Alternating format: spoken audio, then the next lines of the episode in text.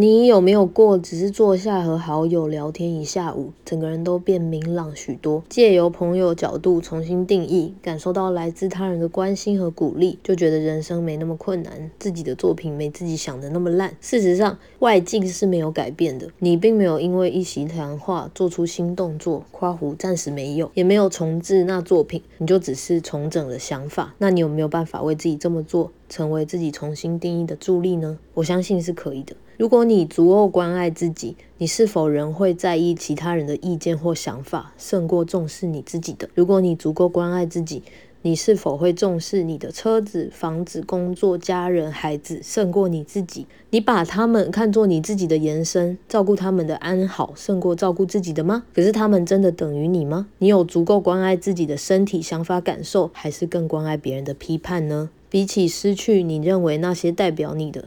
你有足够关爱自己吗？